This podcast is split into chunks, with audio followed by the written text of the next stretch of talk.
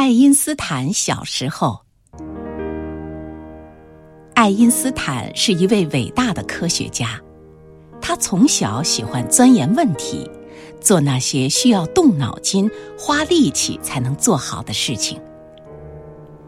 爱因斯坦五岁的时候，有一天，爸爸从兜里掏出个指南针给他玩，他拿着摇来摇去。发现里面的小针总是指着一个方向，他想看看是什么东西吸着小针。打开一看，什么也没看见。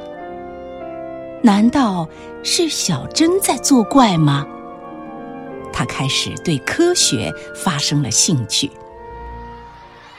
爱因斯坦上了小学，因为他很少说话，有的同学笑他笨。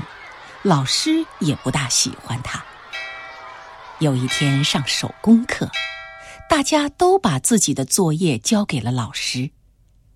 老师从一大堆泥鸭子、布娃娃、蜡水果等作业中，拿出一个很不像样的小板凳，生气地问：“你们谁见过这么糟糕的板凳？”孩子们都笑起来了。爱因斯坦却低下了头。老师看了他一眼，说：“世界上还有比这更糟糕的板凳吗？”爱因斯坦站了起来，小声说：“有的。”同学们惊奇地看着爱因斯坦。只见他从书桌里拿出两个更不像样的小板凳，摆在桌子上，说。老师，这是我第一次和第二次做的。交给您的，是我第三次做的。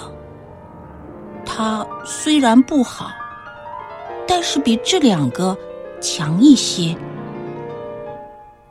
老师看他这样认真，从此改变了对他的态度。